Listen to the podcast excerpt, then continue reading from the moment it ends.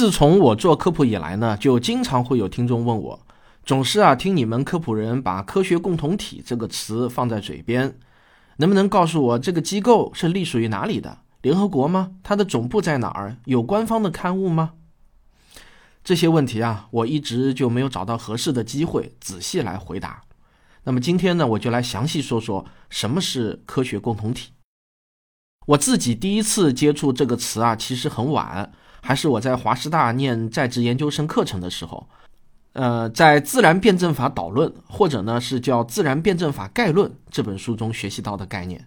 书里面的内容跟我现在在百度百科上看到的词条的释义的内容啊是差不多的。我怀疑啊，百度百科就是把书上的内容原文抄下来的。因为那本书我早就扔了，所以呢也没有办法比对。如果大家想了解这个概念的教科书式的定义，那么你可以打开百度百科查询一下。但我在节目中呢，还是想努力说的更加生动一点。科学共同体是一个很有意思的概念。首先啊，它肯定不是一个像国家或者世界卫生组织、国际天文学联合会这样的实体，它没有总部，自然也不可能有什么主席之类的。但是呢，它又是一个确确实实存在的共同体。这个共同体是逐步形成的。按照维基百科 “scientific community” 这个词条的释义，它最早的雏形啊，可以追溯到十八世纪，形成于十九世纪末。我一直就试图想找一个通俗的类比来跟大家说明什么是科学共同体。想来想去呢。我觉得最合适的类比啊，可能就是某个游戏的玩家群体了。例如，很早以前我玩魔兽世界，那么所有的魔兽玩家就可以叫做魔兽共同体了，对吧？我们遵守的是同一套游戏规则，不过区别在于呢，魔兽的游戏规则是暴雪定的，而科学共同体的游戏规则是所有的玩家边玩边定的。但比较相似的是呢，游戏规则都不是一成不变的。他们都有升级，魔兽里面会隔个几年就来个资料片，什么燃烧的远征啊，巫妖王之怒啊，现在呢好像都已经到了军团再临了。而科学共同体的游戏规则啊，也是在不断的演变升级的。不过这套游戏规则到了二十世纪初，差不多呢就已经非常稳定了。这是什么呢？就是我之前节目中啊一再谈到的科学研究的基本范式。什么公理演绎啊，系统实验啊，可证伪性啊等等，估计我的老听众们耳朵都听得起茧了。但是啊，这也不是说就完全没有发展了，它也是在发展的。例如啊，现代物理学中的弦论和宇宙学中的多重宇宙学说，似乎啊在可证伪性方面就遇到了很大的困难。科学家们就开始讨论了，这一条基本范式是不是也该升级升级了呢？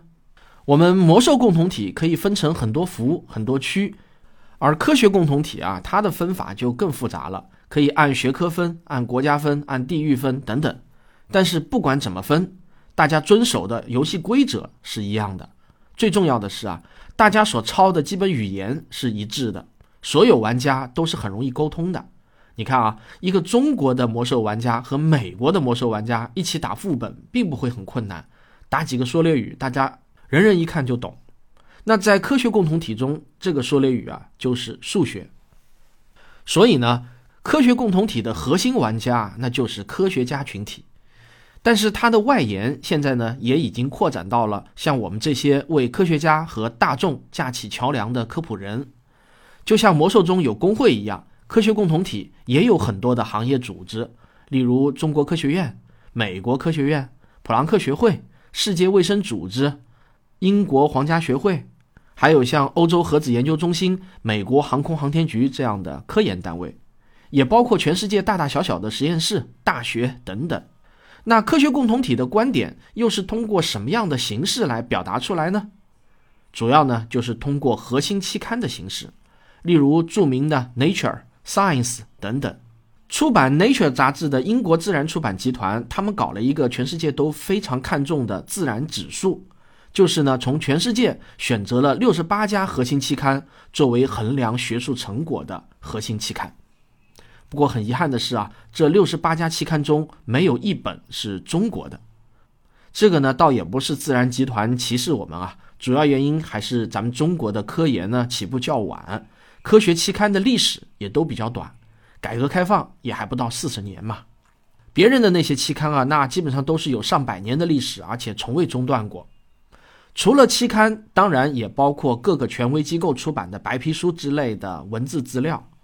例如，我在第五期听众问答中提到的美国科学院撰写的长达六百多页的《转基因农作物经验与展望》这本白皮书，那这种呢，也是属于科学共同体的学术观点表达。这些啊，都是被科学共同体中的绝大多数玩家认可的。那接下去一个问题是，科学共同体有哪些作用呢？如果看教科书式的讲解的话，那功能可多了，至少可以总结为十几点吧。从科学研究、学术交流、塑造科学范式、承认和奖励，一直到科学传播，很多很多。但是我觉得啊，其实可以总结成更加具有文学色彩的两句话，那就是啊。科学共同体是人类文明火种的守护团，是科学技术大厦的缔造者。他们不但要确保文明之火不要熄灭，同时也要确保科学这座大厦的每一块砖都是可靠的，后人可以放心的直接拿前人的成果来用。讲到这里呢，我又想起网上很著名的一个视频，就是崔永元先生在复旦与一个教授的辩论视频，关于转基因的啊。崔永元先生非常理直气壮地说：“啊，你们科学共同体怎样怎样怎样，那我们新闻共同体还不干了呢？”结果啊，听到这里，台下是一片掌声啊，似乎这个世界上真的也有一个新闻共同体一样。但我想啊，崔永元先生作为新闻工作者，他应该是非常知道，世界上并没有所谓的新闻共同体。中国的新闻工作者那都是政治挂帅的，和其他国家的记者那谈不到一块儿去的。美国的媒体和中国的媒体，那成天是互相批评的。崔永元先生之所以会杜撰出一个新闻共同体来，我想啊，真实的原因是他认为你们所说的科学共同体也是自己假想出来的一个所谓共同体。那我为啥就不能假想出新闻共同体、文学共同体、哲学共同体了呢？我希望听完我今天的节目啊，我的听众能够明白为什么这个世界上没有哲学共同体、新闻共同体。而确确实实存在着一个科学共同体。我给出一个我自己觉得还挺不错的理由，那就是科学理论必须通过同行评审，否则呢就不能得到公认，不能成为科学大厦的一块砖。就这一点来说啊，文学、新闻、哲学、艺术都是不可能具备的，因为从本质上来说，这些体系都是求同存异的，没有一个绝对对错的标准。而科学呢？用吴金平老师最喜欢的一句话来说，就是科学来不得半点儿虚假。从赛道上胜出的赢家，最终只会有一个，不可能有两个。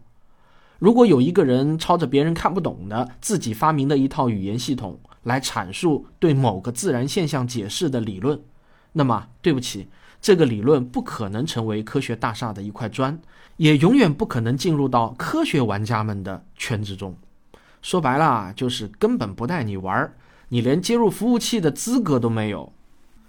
作为一个普通老百姓呢，你当然可以不喜欢这群玩家的无理和傲慢，也可以发出你的批评，或者呢发自内心的憎恶。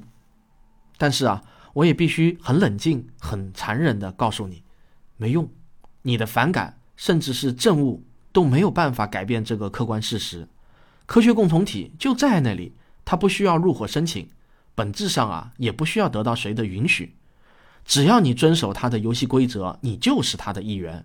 你不遵守游戏规则，就会被自动遭到无视。他已经就这样运作了两百多年了。中国人曾经在不远之前呢，有过这么一段时间，想另起炉灶，搞一套东方科学共同体，来彻底打垮啊打引号的西方科学共同体。结果啊，人家所谓的西方科学共同体完全就不理睬我们。你要搞你就搞好了，你提出的那些口号本身就说明了根本没搞懂科学共同体的游戏规则啊。咱们就这样 A F K 了大约十年，后来啊搞不下去了，只得呢又重新登陆。从规则上来说，西方科学共同体也无法阻止我们重新成为科学共同体的一部分，因为这个规则决定了。